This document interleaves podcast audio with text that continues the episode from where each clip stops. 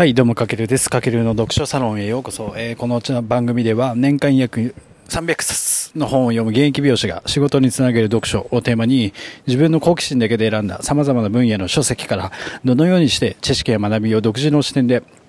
えっ、と、生かしていくか、えっ、と、そんな番組です。はい、皆さん、こんにちは。今日は2月8日火曜日ですね。いかがお過ごしでしょうか？なんか都内はね、感染者数が300人ぐらいかな。だいぶ減ってきて、自粛も前倒しでなんか解除されるみたいな話も出てますけれども、まあ今ね、あと花粉症かな。僕、花粉症ないんですけど、まあ花粉症だったり、インフルエンザだったり、まあなんかいろんなね、えっ、と、ちょっとこう、気分を害すような、えっ、と、なんかいろいろね、大変なものがありますけど、皆さん、えっ、と、体調管理気をつけて頑張ってください。はい。というわけで、えっ、と、今回もですね、あの、ちょっと前回に引き続き文章術に関するテーマの一冊をご紹介していきたいなと思ってます。で、今回の一冊は、あの、昨年僕2020年の3月から、まあ、えっ、と、あ、6月かなから約3ヶ月間、あの、ニュースピックスさんが主催するニュースピックススクールというところに参加してまして、参加してたんですよね。で、そこでコンテンツプロデュースというプロジェクトに、えー、と参加して、その時僕のリーダーだったあの、元ニュースピックスの CEO、佐々木則彦さん、今もう辞めちゃったんですけども、が、えっと、おすすめする、おすすめしてくれた一冊を今回ご紹介したいなと思ってて、えっと、その一冊はというとですね、あの、日本でも、まあ今、結構ベストセラーとなった、あの、嫌われる勇気。あの、皆さん読んだ、読まれた方もいると思うんですけども、嫌われる勇気の著者である古賀さんが書いた、二十歳の自分に受けさせたい文書講義という一冊です。で、あの、佐々木さんってあの、もともと東洋経済オンラインの、まあ、編集長などもしていた方で、まあ、いわいわば文章のプロですよね。まあ、そのプロが、まあ、文章術を磨くならこの一冊だけでいいですよと言われたので、その一冊として僕も手に取りました。で、この本はですね、まあ、結構ね、文章術の本っていろいろ出てるんですけども、そのどれも、どれとも違う感じの内容で、まあ本当に新しい発見とか考え方が、えっ、と学べる一冊ですので、まあなんで今ね、ブログで記事書いてるけどなかなか反応が得られないだとか、まあ文章をいざ書こうと思うと、まあ手が進まないとか、まあ何を書いていいかわからないとか、うん。まあそんな時にこの本を手に取ると、まああなた自身のこの文章の、まあクオリティを高めてくれる、まあ素敵な、まあパートナー的な存在になってくれる一冊なんじゃないかなと思ってます。で、結構ね、今時代的にも、こう、皆さんご存知の通り情報に溢れる時代で、まあやっぱり皆さん忙しいですよね。で、どのように、まあ自分が書いて、じゃあその中で文章に目を留めてもらえるかっていうのは、まあ昔よりも多分難易度が高くなってると僕は感じています。まあなんだろう、だからこそしっかりとこの文章力を磨いて、まあ見てくれる人をコントロール、自分がコントロールするぐらいのスキルを身につけましょうってことなんですよ。で、もちろんこれってあの文章を書くことに限らず、あの音声メディアで話すための、えっ、と、台本作りにも役立ちしますし、例えば僕で言えば、あの、美容師として、あの、お客様を集客するために、まあ、SNS を活用してるんですけども、例えばインスタグラムとかツイッターとかでも、まあ、発信するときも、まあ、インスタとかね、画像がメインですけども、やっぱ発信するときもその言葉が必要で、その様々な場所でこれって応用が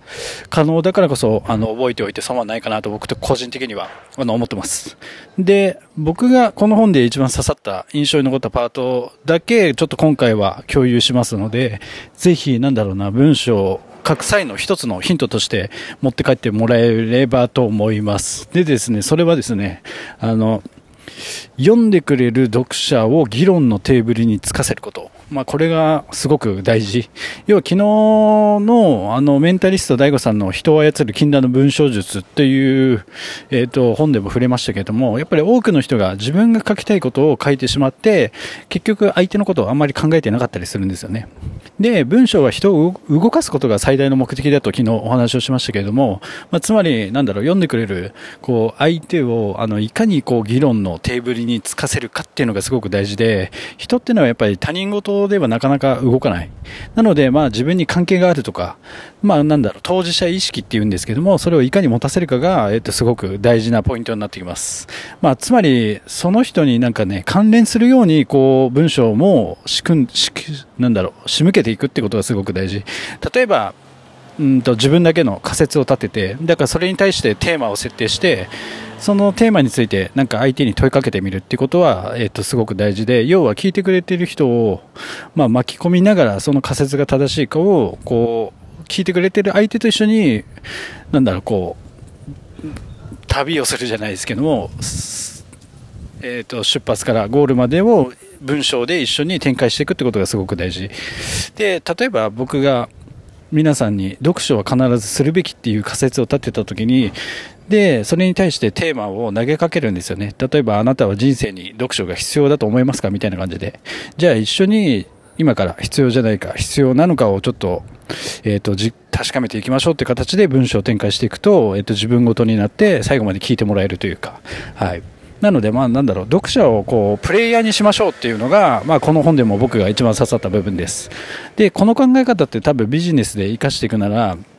まあなんだろう、何も文章を書くことだけじゃなくて、例えば、えっ、と、僕もお店で毎月ミーティングしてるんですけども、まあそこでね、司会をしたりするんですけども、その時に、例えば僕が話したいことを話すのではなくて、チームの、あの、みんなを巻き込んだ、こう、議論を設定することで、まあみんなに当事者意識が芽生えて、そのいろんなアイデアとか意見が出てきやすくなるみたいな感じですよね。で、これって結構やりがちなのが、やっぱ上の立場になってくると、こう自分で全て決めてしまって、それをなんか下に落とし込むやり方になってくるんですよ。でもそうするとやっぱ下の子たちには届きづらいし、で、なんか動いてもらえなくなる。まあなんか他人事みたいな感じになっちゃうんですよね。なので、まあそこら辺も踏まえて、本当にこうやってミーティングでも使えるし、それこそこの音声でも、まあ、応用できる考え方だなと感じているので、まあ、この本はね、一応文章ずつの本ではあるんですけども、そういった幅広く、えっ、ー、と、展開して応用できる内容になっているので、ビジネスにしっかり活かせるんじゃないかなと思ってます。だから、まあ、今回のポイントとして